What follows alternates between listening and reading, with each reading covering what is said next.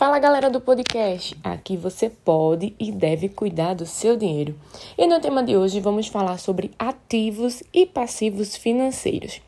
Você já ouviu falar, sabe o que é? E é muito importante a gente entender sobre essa divisão né, entre ativo e passivo, por quê? Primeiro, a gente vai ter o controle dos nossos ganhos e dos nossos gastos. Se eu tenho esse controle, eu consigo ter equilíbrio financeiro. E aí, quando está tudo organizado, a gente consegue sim economizar. E uma das coisas mais importantes é que esses custos eles não vão ultrapassar os ganhos. Então, a gente vai estar tá com um orçamento equilibrado, tá?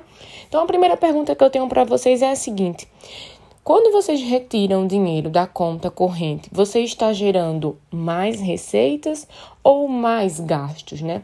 Esse dinheiro sacado ali, ele foi usado de que forma? Para gerar mais receitas, gerar mais dinheiro ou para pagar diversos boletos, diversas contas, gerando, né, gastos? Nessa diferença, o que é o ativo? Ativos são bens ou posses que geram esse retorno financeiro. Então, ele vai, é, de uma certa forma aplicada, ele vai gerar um ganho para quem investiu. Então, são tipos de investimentos, são tipos de produtos financeiros que proporcionam uma, uma renda né, para a pessoa física aí. Dentro desses ativos, eu posso ter ativos que geram renda, porque talvez por mês eu consiga ganhar, né, através de um dividendo, através de ações, né, compra e venda de ações. Então eu vou ter uma renda garantida por mês, por semana, enfim, é, de acordo com eu aplicar esse dinheiro, ele vai estar tá retornando para mim em forma de renda. Outro tipo de ativo é o ativo de reserva, que nesse caso eu vou aplicar em algum produto financeiro, mas eu vou querer algo com alta liquidez, né? Então, os exemplos de produtos financeiros que a gente tem para gerar essa alta liquidez são os títulos públicos, né? O Tesouro Direto ou investimentos pré-fixados então, eu vou aplicar esse dinheiro, vou ter um prazo, e nesse prazo, né, enquanto aquele meu dinheiro está guardado, por isso que é uma reserva, ele está gerando mais dinheiro. Então, eu vou ter retorno, por isso que é um ativo também. E um ativo de crescimento nada mais é que né, o dinheiro sendo aplicado em algum produto financeiro, mas que ele vai ter um crescimento, um ganho num longo prazo. Né? Então, exemplo atual que a gente está vendo aí são as criptomoedas que geram esse retorno financeiro, porém com longo prazo.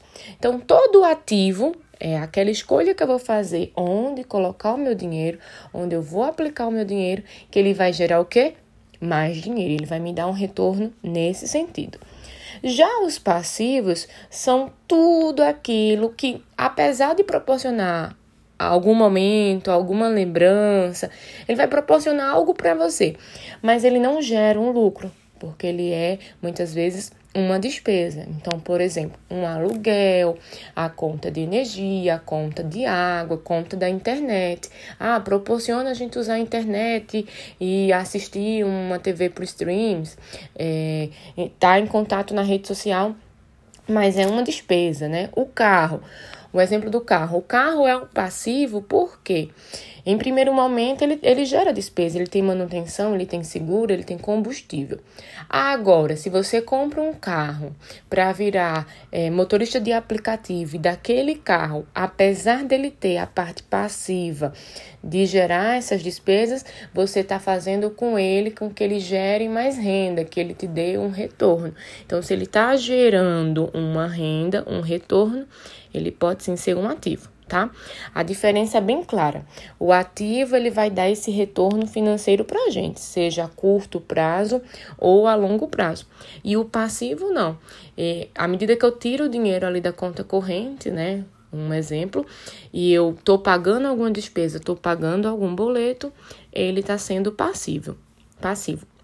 E no final, esse equilíbrio é importante, que a gente tenha mais ativos no nosso orçamento do que passivos.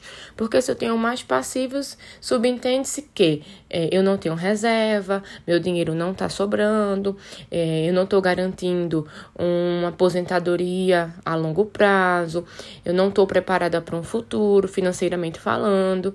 Então, eu vou estar tá descapitalizada de tudo, certo? Gostaram da dica de hoje? Eu sou Thalita Andrade, formada em administração, especialista em gestão empresarial e coach.